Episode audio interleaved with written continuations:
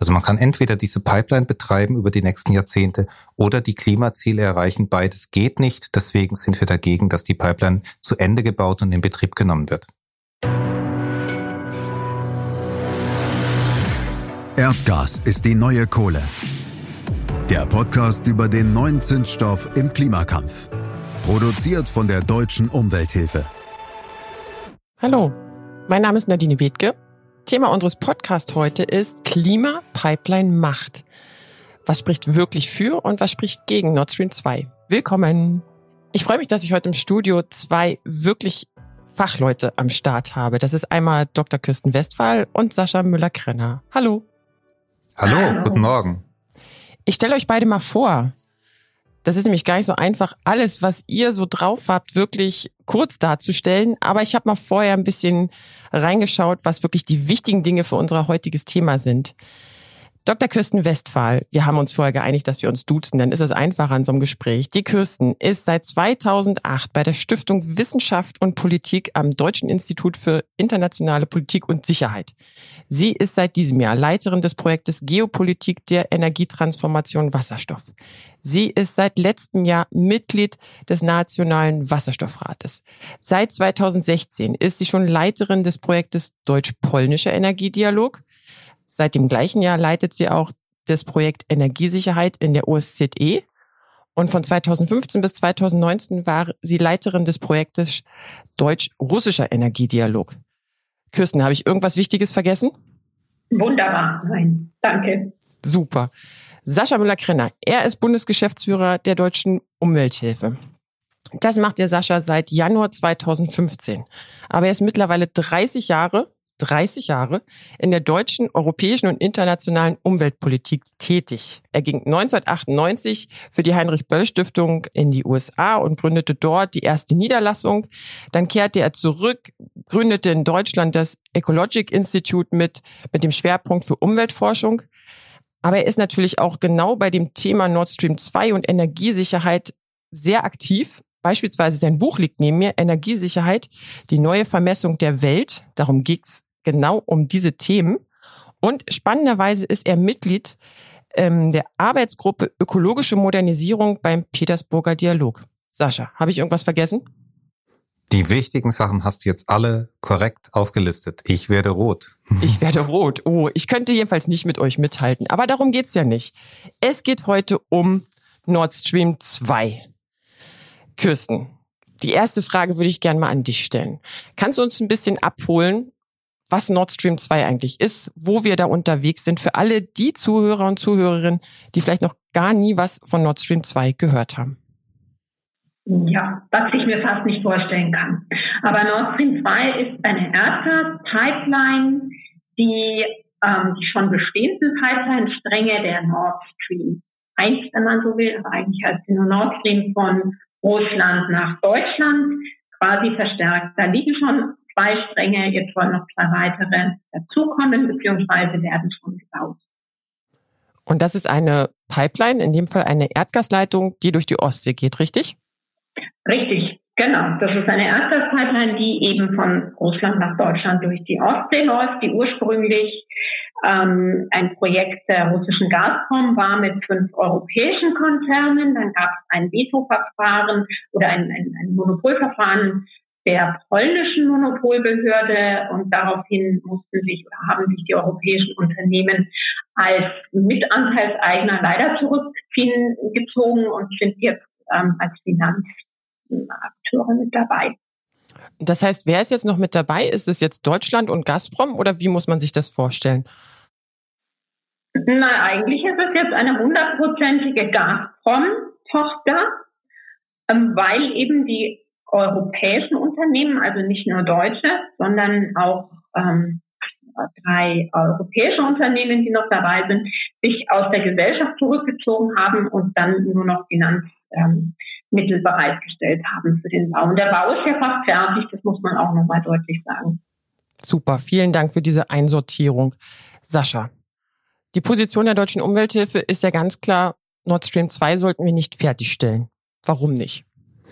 Ja, wie Kerstin ja schon gesagt hat, das ist eine Erdgaspipeline, die Erdgas aus der russischen Arktis nach Deutschland oder über Deutschland auf den europäischen Markt transportiert. Und das Problem ist, Erdgas ist Teil des Problems und nicht der Lösung beim Klimaschutz. Äh, und dieses große Volumen Erdgas, was durch diese Pipeline übrigens das größte fossile Infrastrukturprojekt, was wir in Europa zurzeit haben, transportiert werden soll, ist einfach nicht vereinbar mit den Klimazielen, die wir uns gesetzt haben. Also man kann entweder diese Pipeline betreiben über die nächsten Jahrzehnte oder die Klimaziele erreichen. Beides geht nicht. Deswegen sind wir dagegen, dass die Pipeline zu Ende gebaut und in Betrieb genommen wird. Was machen wir da als Deutsche Umwelthilfe? Kannst du da vielleicht auch nochmal zwei, drei Sätze zu sagen? Wir wollen natürlich als allererstes, dass es klare Klimaziele gibt, auch für den Gassektor. Das ist die politische Forderung. Die Konsequenz wäre, wie gesagt, dass diese Pipeline nicht betrieben werden kann. Aber wir gehen auch juristisch dagegen vor, weil wir eben glauben, dass bei der Genehmigung der Pipeline die europäischen Klimaziele, ob es jetzt der CO2-Ausstoß durch die Verbrennung des Gases oder ob es der Methanausstoß, ein noch sehr viel gefährlicheres Klimagas bei der Erdgasförderung ist, nicht berücksichtigt wurden. Und deswegen glauben wir, man hätte diese Pipeline eigentlich gar nicht genehmigen dürfen. Das klären jetzt die Gerichte, ob wir da recht haben. Kirsten, wie siehst du das, was der Sascha gerade gesagt hat? Also ich, ich sehe es etwas anders. Wenn wir beim Erdgas anfangen, denke ich, ist Erdgas immer noch ein wichtiger Baustein, um eben auf dem Weg zur Klimaneutralität zu dekarbonisieren und zwar relativ schnell zu dekarbonisieren. Ich glaube, da gibt ich würde auch gar nicht davon sprechen, was oft gemacht wird, dass Erdgas die Brücke ist, weil uns das suggeriert, wir wissen genau, wo wir landen. Das wissen wir eben nicht. Ähm, wenn wir das sektoral betrachten, kann ich eins sagen, dass wir natürlich erstmal in der Industrie zum Beispiel Kohle ersetzen müssen durch Erdgas, weil wir Erdgas brauchen quasi als Zwischenschritt, um dann auch Wasserstoff zu nutzen. Also das, für mich ist das ein, ein Baustein, ein Pfad, der, der einfach nötig ist, weil wir eine Energietransformation machen wir ja nicht, nicht vom Reißbrett, sondern wirklich ähm, im, in einem existierenden ähm, System. Und dann kann man natürlich nochmal viel diskutieren, welche Rolle eine Infrastruktur spielt. Aus meiner Sicht heißt eine Infrastruktur überhaupt nicht gleich, dass die genutzt wird. Das ist Frage tatsächlich der Händler, wie viel Gas die noch ähm, beziehen wollen und bestellen in Russland, wie die Langfristverträge ähm, ja, geschaffen sind und die existieren durchaus noch länger. Also das ist ein ganz komplexes Zusammenspiel. Man kann nicht einfach sagen, eins zu eins, ich, ich baue jetzt eine Straße und die wird immer befahren die kann auch uns nicht führen.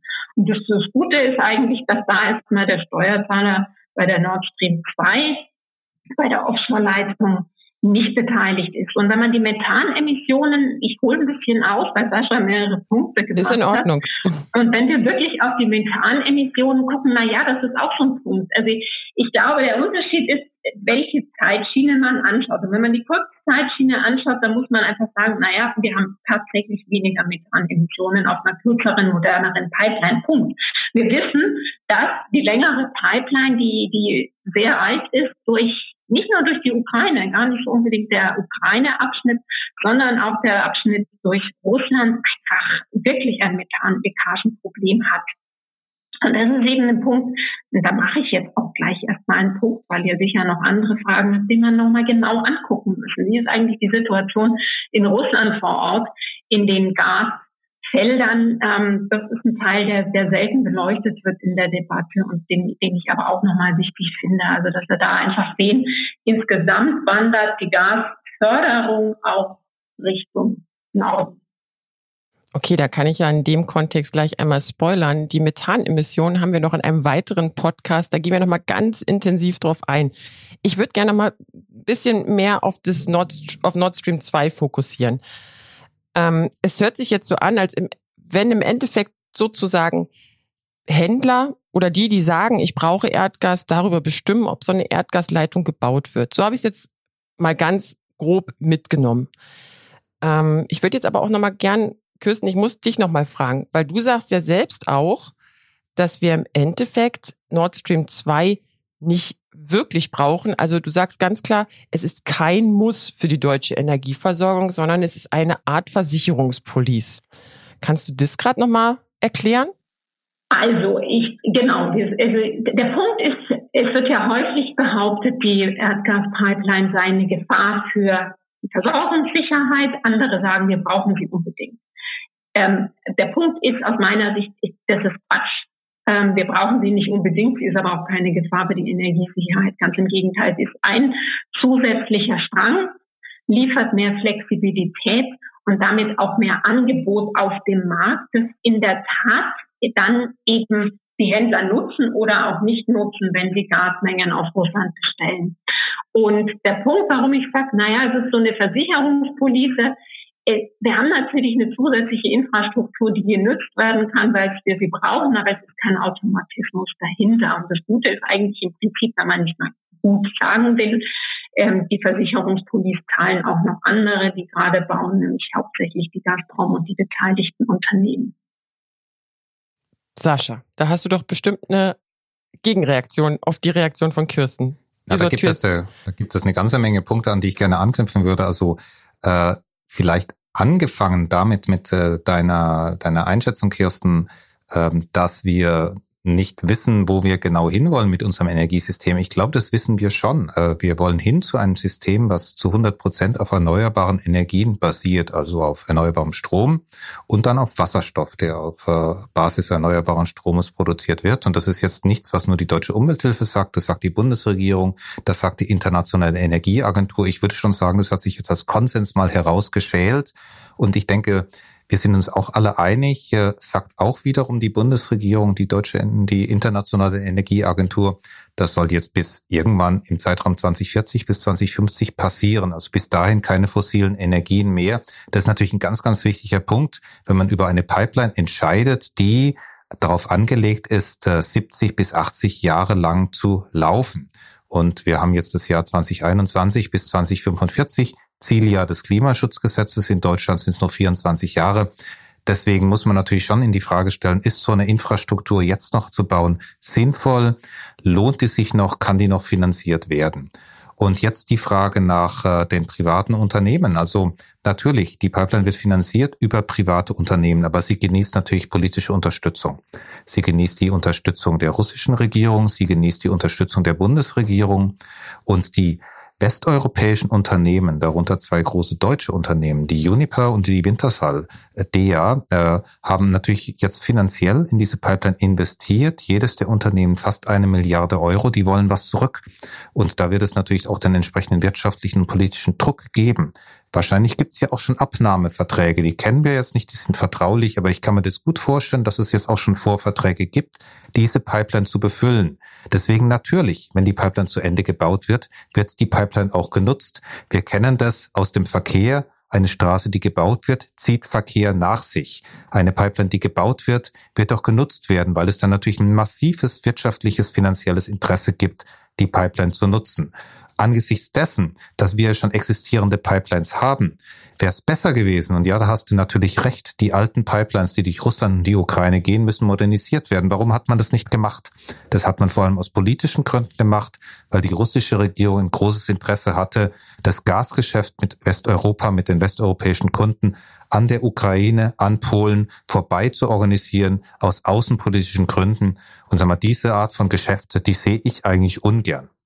Ja, gerne. Also Sascha, Sascha hat natürlich recht. Wir wissen, wo wir hinwollen.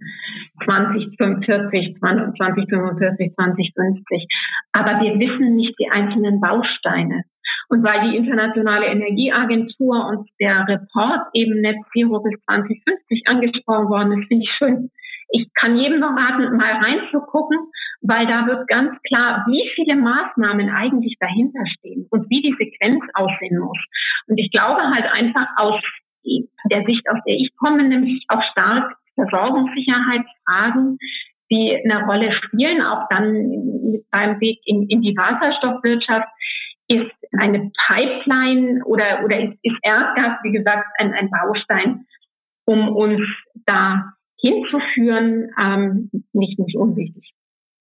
Ja, wir brauchen ja Erdgas vielleicht noch die, oder mit Sicherheit noch die nächsten zwei Jahrzehnte. Die Frage ist, ob wir zusätzliches Erdgas brauchen. Wir importieren ja Erdgas. Äh, wir sind gut als Deutschland im europäischen Erdgasnetz eingebunden. Wir beziehen Erdgas natürlich aus Russland. Wir beziehen es aus äh, Norwegen. Wir haben äh, zum kleinen Grad auch einheimische Quellen. Wir bekommen heute noch Erdgas aus den Niederlanden.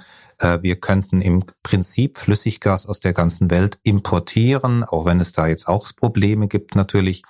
Äh, deswegen, es ist ja jetzt nicht so, dass ab morgen die Heizungen ausgehen, wenn wir diese Pipeline nicht bauen, sondern das Gas, was wir heute verbrauchen. Und wie gesagt, der Bedarf ist sinkend. Und wenn wir die Klimaziele an ernst nehmen, wird er noch weiter sinken. Da brauchen wir einfach keine zusätzliche Infrastruktur. Und äh, meine äh, Einschätzung ist schon ganz klar die, dass das jetzt weniger energiepolitische Gründe hat, sondern dass es da auch ganz stark auch geopolitische Überlegungen von Seiten der russischen Regierung gibt, äh, um diese Pipeline als Alternative zu bestehenden Pipelines, die jetzt durch die Ukraine gehen. Und wir kennen ja den massiven politischen, auch militärischen Konflikt zwischen Russland und der Ukraine, um die zu ersetzen. Okay, dann wird ja sozusagen Geopolitik auf dem Rücken des Klimaschutz und der Umweltpolitik gemacht. Genauso würde ich sagen. Und übrigens äh, vielleicht doch noch ein Gedanke zum Thema der Methanemissionen. Ja, die Leitung, äh, diese, diese bestehende Leitung, da gibt es Leckagen. Diese Leckagen kann man aber technisch adressieren. Das ist alles kein Hexenwerk. Das kann man messen. Solche Messungen führen wir als Deutsche Umwelthilfe auch durch. Natürlich nicht in Russland, sondern in Deutschland. Und natürlich kann man diese Lecks auch schließen. Viel, viel schwieriger ist es zu beurteilen, was passiert bei der Gasförderung in der russischen Arktis. Und da ist das Problem schon, wir wissen es nicht. Wir kennen die Daten nicht. Das sind ganz, ganz schwierige Förderbedingungen in der Arktis.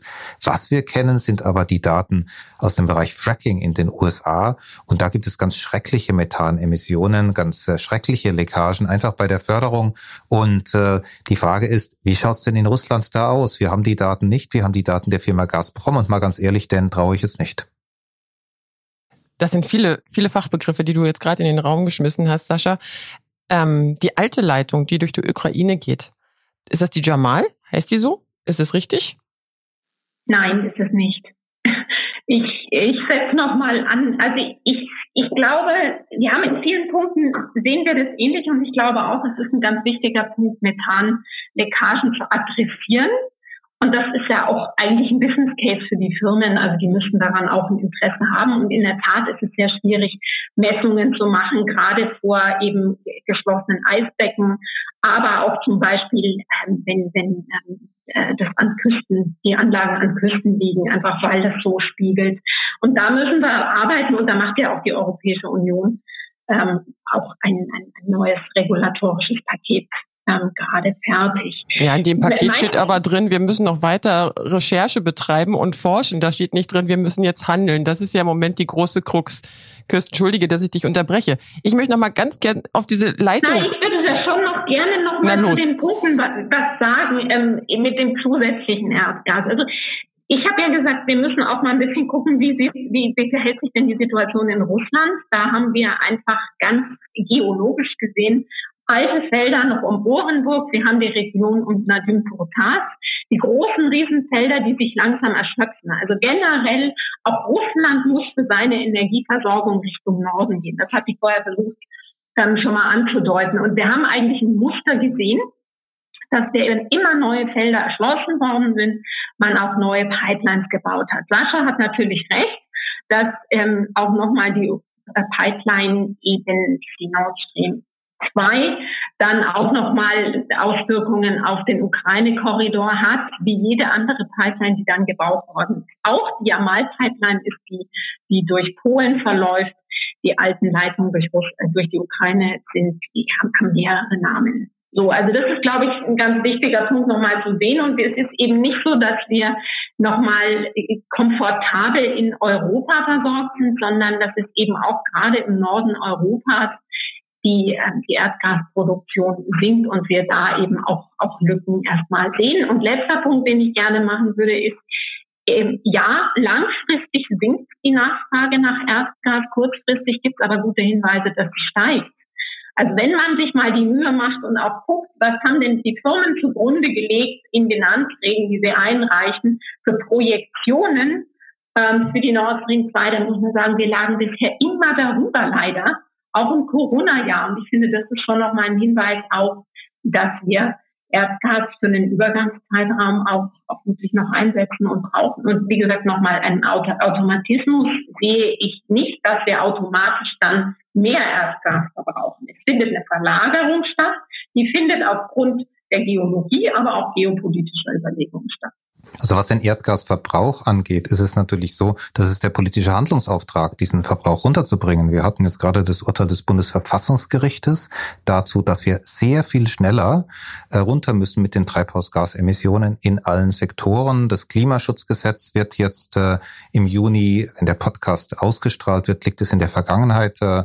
Äh, äh, verabschiedet. Und es ist äh, selbstverständlich so, dass wir überall dort, wo heute Erdgas verbraucht wird, und das ist in der Gebäudeheizung, sowohl Privat und Gewerbe, das ist äh, als Prozessenergie und das ist dann teilweise auch zur Stromerzeugung hier in Deutschland, dass wir überall massiv runter müssen, wie mit, mit dem Erdgas. Und deswegen reicht dieses Business as usual die bisherigen Prognosen, wie sich die Trends entwickeln, einfach nicht aus, sondern wir müssen da überall schneller werden. Ja, das geht nicht von selber. Das hat die Internationale Energieagentur ja auch gesagt. Wir haben in allen Politikfeldern einen massiven Handlungsbedarf. Aber diese Transformation auch äh, der Sektoren, der Industriesektoren, die heute Erdgas und andere fossile Energieträger verbrauchen, die müssen wir natürlich vorantreiben. Und äh, das sage ich mal, da müssen wir in beiden Zeiten anfangen. Da müssen wir das Angebot verknappen und da müssen wir den Verbrauch reduzieren. Und nur da wird ein Schuh draus. Und wir haben eine in sich schlüssige klimapolitische Strategie. Ähm, ich ganz, ganz bei dir. Also Business as usual ist, ist ein No-Go, geht gar nicht. Ähm, ich sage nur, ich benenne das als Problem, dass wir drüber liegen als Problem und natürlich nochmal als Handlungsbedarf, ja klar, schneller.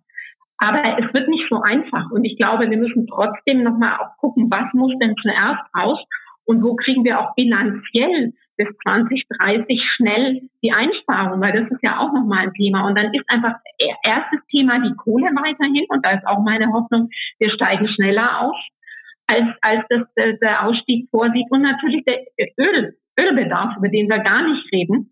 Ähm, und da ist Gas wirklich aus meiner Sicht nochmal ein Baustein, gerade in der Industrie. Und der andere Punkt ist, ja, wir müssen aber auch die Leute vor Ort mitnehmen. Wir haben das große Thema der, der sozialen ähm, Einbettung der Energietransformation.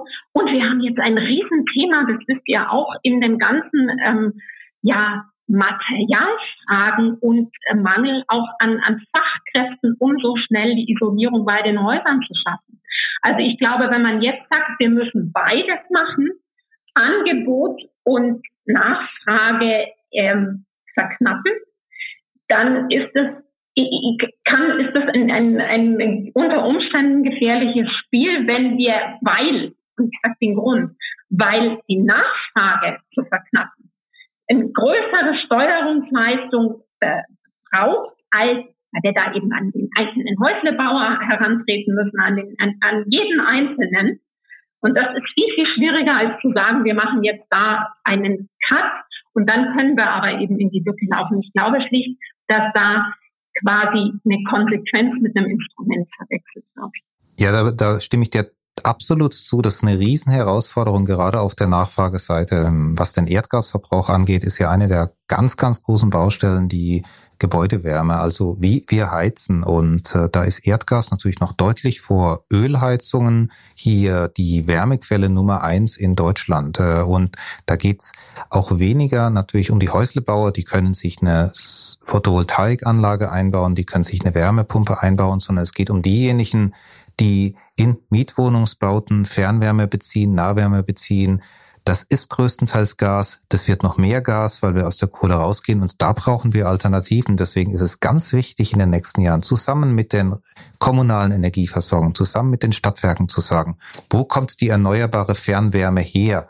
Was gibt es da für Quellen im Bereich Abwärme, im Bereich Geothermie? Und ähm, das ist etwas, was wir uns ganz genau anschauen werden. Wir müssen da aber die Trendwende schaffen, weil diese Wärmeversorgung, die ist äh, die Krux und hier kommt es darauf an, aus dieser Abhängigkeit aus dem Gas rauszukommen. Und äh, deswegen ist es auch wirklich eher schädlich zu sagen, gar kein Problem, wir bauen euch sogar eine neue Pipeline. Das Gas wird immer und preisgünstig da sein. Ich glaube, da müssen wir massiv auch den Veränderungsdruck aufrechterhalten und natürlich Investitionen in diese Richtung lenken. Da bin ich mir völlig einig mit dir. Ihr seid ja gar nicht so konträr zueinander. Das finde ich sehr sympathisch. Nicht. Genau. Ich meine nur nicht physisch verknappen, sondern teurer machen. Teurer machen. Das ist genau der Punkt. Natürlich Gas langsam teurer machen. Auch nochmal unter Umständen überlegen, ob man nicht für Methanemissionen, wenn die dann messbar sind, wie ähm, da einen Preis ansetzt. Ganz klar. Aber physisch verknappen ja, das ist, das ist einfach der Punkt, wo ich denke, da schneiden wir uns ins eigene Fleisch. Muss nicht sein. Ist doch gut, wenn die Firmen das für uns bezahlen. Das ist genau die Versicherungspolice, die andere bezahlen. Eben am Ende würde, würde ich mich doch freuen für die Umwelt, für uns alle, wenn, wenn die dann brach liegt. Aber ich würde mich an dem Vorderpunkt ansetzen. Ich habe da große Zweifel, dass die Firmen, die da jetzt auch investieren, vorinvestieren, dann einfach äh, sagen, na ja, Rechnung ist nicht aufgegangen. Wir schreiben diese Milliarde, die wir da investiert haben, und das ist ja nur die Milliarde in Nord Stream. Dann gibt es natürlich die ganzen Anschlusspipelines. Wir schreiben dieses ganze Geld ab. Die werden massiv Druck aufbauen. Das sehen wir doch jetzt bei, äh, bei einem anderen Beispiel der Automobilindustrie. Die Automobilindustrie wehrt sich mit Zähnen und Klauen gegen den Wechsel zum E-Motor, weil sie einfach in die alte Struktur viel Geld gesteckt haben. Das Geld wollen sie zurückhaben.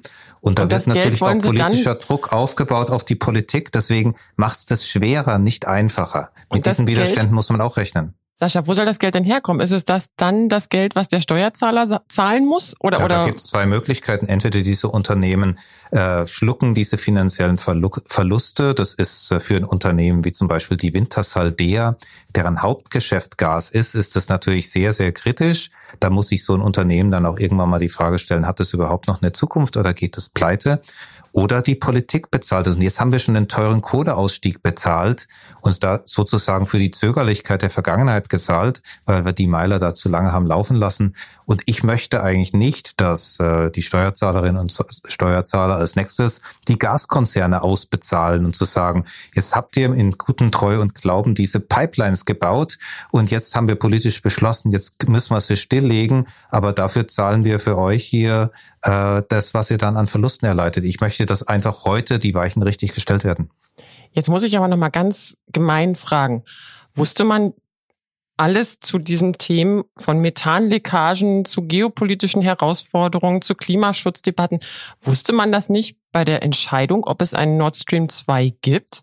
Das hört sich so alles an, als wenn das aus dem letzten Jahrhundert ist, diese Entscheidung, diese Pipeline zu bauen. Aber auch vor vielen Jahren wussten wir doch schon, wir müssen hier vorangehen mit einem, mit Klimazielen. Wir müssen unsere Energiesystem transformieren. Das ist ja nicht irgendwie erst seit gestern.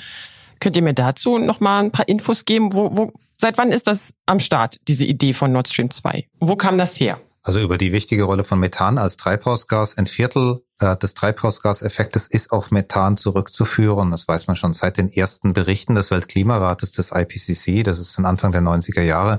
Da weiß man im Grund Bescheid. Da haben sich natürlich die Daten verdichtet. Ähm, man weiß da inzwischen mehr Details, aber dass das ein grundsätzliches Problem ist, ist bekannt. Und ähm, diese geopolitischen Spannungen, die ein solcher Pipelinebau auslöst, sind auch nicht neu. Seit Anfang der 2000er Jahre, also als das erste Mal das Unternehmen Gazprom die Pipeline durch die Ukraine abgedreht hat, hat man doch gewusst, dass der Kreml mit dem Thema Erdgas, mit dem Thema Pipelines auch Politik macht. Dass es hier nicht nur ums Geschäft geht, sondern auch um politische Einflussnahme. Und insofern ist es wirklich nichts Neues. Deswegen war aus meiner Sicht schon die Entscheidung für die Nord Stream 1 falsch. Also du hattest ja gefragt, wann ist denn die Entscheidung für die Nord Stream 2 gefallen? Das war 2015. Das ist ja erstmal ein Prozess, den die Firmen eingegeben haben und gesagt haben, wir machen die Unterlagen, wir machen eine Projektierung. Und dann ist es Sache unserer Regierung, des Rechtsstaates, das über Verfahren zu prüfen. Und das ist, das ist ja so ein Prozess, der, der relativ feststeht. Und da gibt es auch gute Argumente zu sagen, da haben wir klare Verfahren an, an die halten wir uns. Also das ist so der eine Punkt, den ich sagen würde, äh, zu sagen, äh, das ist eine ganz schwierige Debatte geopolitisch, dass es stimmt, dass Russland Gaslieferungen auch eingesetzt hat im Streit gerade mit der Ukraine, damals noch um auch die Frage der, der, der, der Schwarzmeerflotte. Es ist aber auch wirklich eine beidseitige Sache gewesen. Also einfach zu sagen, eben die, der Russland hat 2009 abgedreht, ist, ist, ist so schwierig. Aber da kommen wir wirklich in, in die Details. Es ist auch so, dass wir sehr häufig gesehen haben, natürlich, dass Gazprom eine Marktmonopolsituation ausspielt, gerade im Osten ähm, Europas. Und das ist was, was wir uns schon nochmal auch für die Zukunft genauer angucken müssen. Ähm, wo liegen da bei uns die Verwundbarkeiten, weil ja eben die anderen Quellen, ich habe es angesprochen, zurückgehen und langsam abnehmen. Nicht nur bei uns in den Niederlanden sowieso, aber auch eben in Norwegen und Algerien. Also wir haben auch natürlich gute geopolitische, sicherheitspolitische Argumente zu sagen, ähm, raus aus den fossilen, ähm, rein in die erneuerbaren Energieversorgung. Ich bin halt nur an dem Punkt, dass ich sage, wir müssen uns die einzelnen Schritte sehr, sehr genau angucken. Ja, ich hätte mal. Ja, gibt den Ausspruch, ja, es ist eine Wette der Konzerne gegen den Klimaschutz. Klar wetten die Konzerne erstmal drauf, dass wir das ähm, nicht so schnell schaffen, wie wir hoffen. Ich, ich hoffe, dass wir sehr gut vorankommen. Ja, Sie wetten, Sie wetten gegen den Klimaschutz und wenn Sie die Wette verlieren, werden Sie die Politik erpressen ähm, indem sie mit äh, Bankrott drohen und mit dem Verlust von Arbeitsplätzen. Also das wäre jetzt meine Prognose. Aber ich habe eine ganz andere Frage an dich, Kirsten. Und äh, zwar, es ist ja unbestreitbar so, ähm, dass äh, Russland ist ein wichtiges Land, ist ein Nachbar in Europa, jetzt nicht unser direkter, aber doch eines der, einer der großen Partner und wir wollen ja auch weiterhin mit Russland äh, fruchtbare Wirtschaftsbeziehungen äh, haben. Wenn es jetzt über kurz oder lang, da sind wir uns ja offenbar nur uneinig über den Zeitraum, wenn wir über kurz oder lang jetzt kein Öl und Gas aus Russland mehr kaufen, was sind denn die Alternativen? Wo können wir, sag mal, unter der Überschrift Klimaschutz denn mit Russland sonst im Energiebereich kooperieren? Was wären denn da deine Ideen? Das finde ich die. Das ist auch das, was wir uns in dem Projekt Geopolitik der Energiewende in den Vorjahren schon angeschaut haben. Und jetzt gucken wir auf Wasserstoff, aber auch erneuerbare Energien. Das finde ich ist ein großes Thema. Das ist auch spannend deswegen, und ich komme nochmal auf die Geopolitik zurück, weil natürlich Öl und Gas ähm, eng verwoben ist mit der russischen Elite und dem System Putin. Und ähm, wir aber, wenn wir auf Ausbau erneuerbarer Energien setzen, wenn wir gucken auf Zusammenarbeit, dann eben auch im Bereich Wasserstoff, reden wir über ganz andere Kooperationen. Das sind dann Fragen, wo Technologie wichtig wird, wo auch Innovationszyklen viel schneller sind. Das heißt, dieses, diese Rentenökonomie, die Russland ja hat und die auch das politische System stützt, die ist natürlich eigentlich, wenn man ehrlich ist, ist das ähm, ölbasierte Wachstumsmodell Russlands eh schon abhanden gekommen, weil ja die Preise sehr gedümpelt haben. Aber das sind in der Tat die zentralen Fragen, die man, da wo wir einfach gucken müssen. Aber da würde ich auch sagen, da müssen wir gucken, können wir Europa mitnehmen? Also wie sehen es die anderen europäischen Mitgliedstaaten, wenn wir jetzt auf eine erneuerbaren Partnerschaft mit Russland setzen. Und ich hoffe, man findet da eine Einigung. Das ist für mich auch ein ganz wichtiges und vielleicht sogar noch geopolitisch gesehen vorrangigeres Thema mit der Ukraine. Also ich finde, wir sollten der Ukraine gar nicht mehr wie das Kaninchen vor der Schlange auf den Gastransport starren, weil da haben wir das gleiche Problem an, an eigentlich Renten aus Gastransit und Korruptionsfragen, sondern wirklich die Ukraine mitnehmen bei bei der Energietransformation. Und das ist auch ähm, ein sehr akutes Thema, weil wir natürlich auch die Stromnetze zum Beispiel mit der Ukraine synchronisieren und dann die ganzen Fragen der großen Kohlekraftwerke, der Kernkraftwerke, Atomkraftwerke dazukommen. Also dann wäre das Ziel also ähm, Russland, aber natürlich auch den äh, Ländern äh, zwischen Russland und Deutschland, das sind ja auch äh, unsere Partner in der Europäischen Union, also Polen, die baltischen Länder. Und ich sage mal so, wenn der verrückte Diktator mal nicht mehr da ist, auch Weißrussland, den Ländern einfach anzubieten. Lasst uns kooperieren im Bereich äh, Export äh, erneuerbarer Strom. Lasst uns kooperieren im Bereich äh, grüner Wasserstoff. Lasst uns da auch gemeinsam eine Infrastruktur aufbauen, die jetzt über mehrere Jahrzehnte trägt. Wirtschaftliche Zusammenarbeit ist ja erstmal auch was Gutes. Die Frage ist, muss es immer äh, jetzt um Öl und Gas herum sein, also dieses äh, klimazerstörende Geschäftsmodell, oder haben wir auch ein positives Geschäftsmodell, was man da gemeinsam entwickeln kann in Europa? Das hört ja, sich so an, als wenn der Sascha, der Sascha klaut mir gerade meine Moderation, aber das ist völlig in Ordnung. Ihr steckt ja, ihr steckt ja beide, Kirsten und Sascha, ihr steckt ja beide in, ganz stark in diesem Thema drin. Ich muss aber noch mal zwischengrätschen. Ihr habt jetzt über Alternativen gesprochen und ich finde das auch sehr spannend, da sozusagen neue Partnerschaften, neue Alliierte zusammenzuholen, zusammenzutragen. Ich würde jetzt mal ganz frech behaupten, dann können wir uns doch wirklich Nord Stream 2 sparen. Dann können wir doch diesen Bau einfach noch stoppen. Ist es sinnvoll, Kirsten? Ehrlich gesagt, ich, ich ganz ehrlich, 20, wäre jetzt 2015, ich glaube, würde das auch nicht mehr gebaut. Ähm, jetzt ist es aber praktisch fertig und ich verstehe nicht, was, was der Vorteil sein kann, so eine Ruine auf dem Meeresboden zu haben. Man muss auch klar unterscheiden, den Bau fertig zu machen heißt auch noch nicht. Ich finde das ganz wichtig, dass wir uns dann unterhalten, wie die Pipeline betrieben wird. Nämlich, ob wir vielleicht einen Wettbewerb auf die Pipeline kriegen, wer wirklich der Betreiber ist. Das sind für mich die wirklich spannenden Fragen, äh, über die man reden muss. Den Bau, äh, was, was bringt die Ruine auf, auf dem Boden der Ostsee? Das verstehe ich nicht. Mhm, okay. Also du glaubst, oder ich interpretiere jetzt aus deinen Worten, man könnte da ja auch was anderes durchschicken, beispielsweise auch als Erdgas, weil es ein anderer Betreiber ist? Oder anders gefragt, kann jetzt ein russischer erneuerbaren Energienanbieter uns da auch sozusagen grünen Wasserstoff nach Deutschland schicken? Würde das eine Maßnahme sein? Naja, das ist weit hergeholt. Ja. Ähm, aber eben, nein, mein Punkt ist erstmal, man muss es ja trennen. Also wir reden ja die ganze Zeit, als wäre das automatisch, wir machen den Bau fertig und dann kommt jede Menge Erdgas für die nächsten 50 Jahre 45 Milliarden Kubikmeter mehr. Und mein Punkt ist eben, das ist ja kompletter Quatsch. Erstens wollen wir das nicht, wir, wir, wir werden das verringern. Spätestens nach 2030 muss Erdgas runtergehen. Das haben wir jetzt durchbuchstabiert. So. Ähm, aber der Punkt ist ja auch noch, die Pipeline ist gebaut und dann sind doch die ganzen Fragen der Anwendung des dritten Binnenmarktpakets der Regulierung. Eigentlich muss ja ein Wettbewerb auf der Pipeline sein. Eigentlich muss ein unabhängiger Betreiber sein. Und das sind alles noch Fragen, wo, wo ganz viel noch ähm, in der Luft ist und, und, und in der Schwebe. Und da finde ich, das, das ist politisch interessant.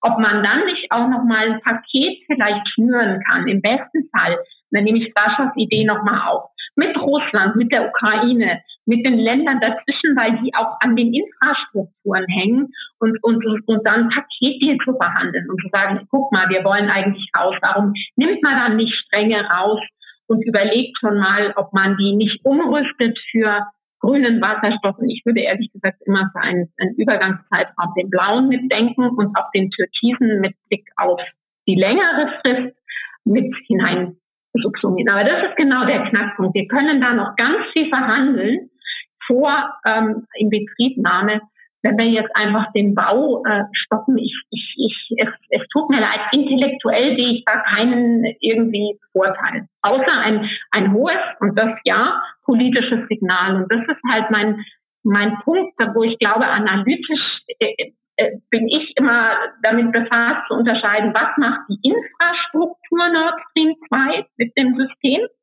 und was macht die, die hohe Symbolkraft aus. Und natürlich ist das jetzt extrem aufgeladen, natürlich wäre es ein, ein, ein Knallsignal, aber man muss ja auch überlegen, wenn man dann diesen Urknall hat, was kommt danach? Und alles, was danach kommt, wäre für mich schwieriger einzutüten, als man, man setzt sich in eine kluge Verhandlungsposition. Also wir, äh, wir scheinen uns ja einig zu sein, dass, sag mal, wenn heute 2015 wäre, wir dieses Projekt nicht mehr angehen würden.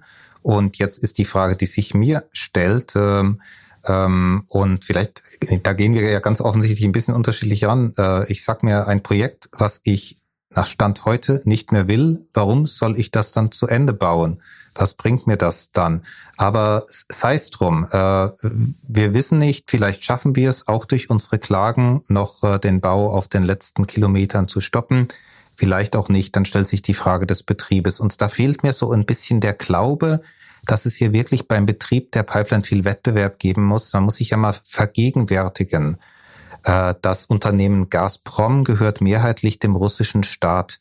Äh, die Nord Stream 2 AG ist eine hundertprozentige Tochter von Gazprom.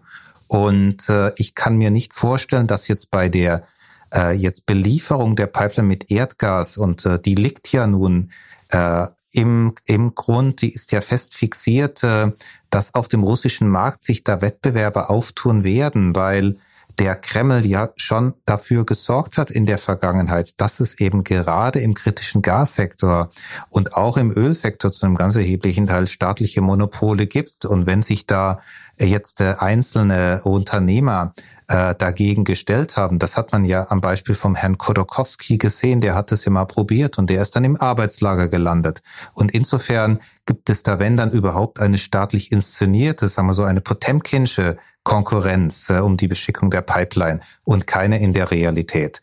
Und äh, es kann natürlich sein, dass die fünf Investorenfirmen, also die fünf westeuropäischen Unternehmen, die da jeweils eine Milliarde jetzt schon in den Pipelinebau gebuttert haben, natürlich bei der Vermarktung eine bestimmte Rolle bekommen. Aber das ist ja auch ein Abhängigkeitsverhältnis. Also insofern den freien Markt glaube ich da nur in Grenzen und kann nur hoffen, dass die Europäische Kommission hier wirklich dies, das Wettbewerbsrecht mit seiner ganzen Härte anwendet. Vielleicht ein letzter Gedanke noch zum Thema lässt sich diese Pipeline auch nutzen für die Befüllung mit Wasserstoff. Ich bin da sehr, sehr skeptisch. Das ist eine Erdgaspipeline, die geht von großen Erdgasförderfeldern und speist ins Erdgasnetz in Westeuropa ein. Und mir fehlt auch ein bisschen der Glaube, dass in der russischen Arktis jetzt am Beginn der Pipeline jetzt demnächst große Windgasanlagen aufgestellt werden, um dann grünen Wasserstoff zu erzeugen, der die Pipeline befüllt. Ich liebe ja Science Fiction, aber das kann ich mir jetzt einfach wirklich nicht vorstellen, dass das in der Wirklichkeit passiert. Ich danke euch für eure Einschätzung. Ich hätte jetzt noch eine Frage an euch beide. In dem Fall, nachdem wir es jetzt beide uns erzählt habt zu Nord Stream 2 und zu diesem ganzen geopolitischen Kontext, was wäre denn jetzt euer Wunsch an eine neue Bundesregierung bezüglich Nord Stream 2? Kirsten. Na, erstmal wäre meine Hoffnung, dass das dritte Binnenmarktpaket auf der gebauten Pipeline ähm, angewendet wird.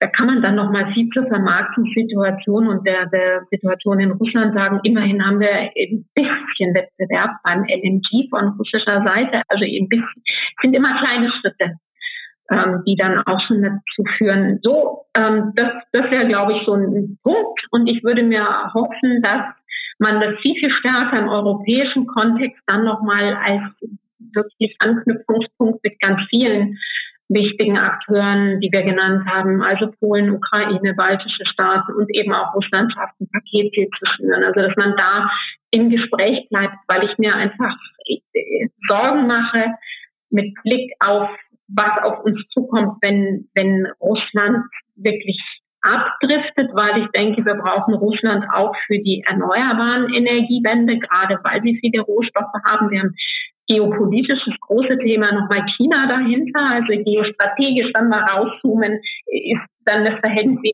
Russland auch wieder ein bisschen relativiert. Ähm, und ich wir wollen ein klimaneutrales Europa und da müssen wir Russland mitnehmen, weil ich genau mir die Sorgen mache, dass wir, wenn wir es nicht schaffen, Russland, aber auch die fossilen Länder irgendwie mitzunehmen in die Energiewende, also ihnen irgendwie neue Geschäftsmodelle ähm, zu geben und zu ermöglichen, dass wir dann ein enormes Spoilerpotenzial einfach haben, was das Pariser Abkommen angeht. Danke dir. Sascha, was wünschst du dir von einer neuen Bundesregierung bezüglich Nord Stream 2? Ich darf mir auch was wünschen. Das ist aber, das ist aber toll. Jetzt äh, wissen wir ja nicht, ob die äh, zwei Pipeline-Stränge bis zur Wahl äh, fertig gebaut sind oder nicht, aber völlig unabhängig davon würde ich mir wünschen, dass die neue Bundesregierung mal eine Denkpause ausruft und sagt, äh, wir müssen mal im Gesamtpaket darüber nachdenken. Erstens, welche Art von Energieversorgungsinfrastruktur wollen wir überhaupt haben insgesamt, um die Klimaziele zu erreichen und passt da diese Pipeline noch rein?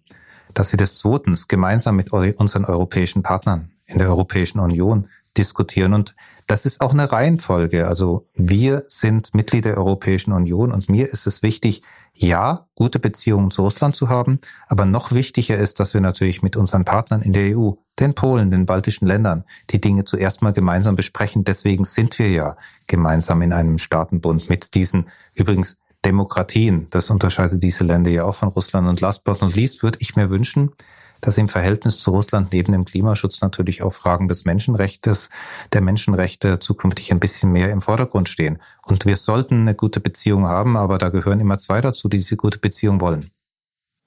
Ich danke euch herzlich. Das war ein sehr spannender Austausch. Äh, teilweise kam ich gar nicht dazwischen, um das nochmal mit Fragen oder Rückfragen zu belegen, weil ihr euch beide so tief reingegraben habt in das Thema. Aber ich wusste, ihr seid genau die Richtigen dafür.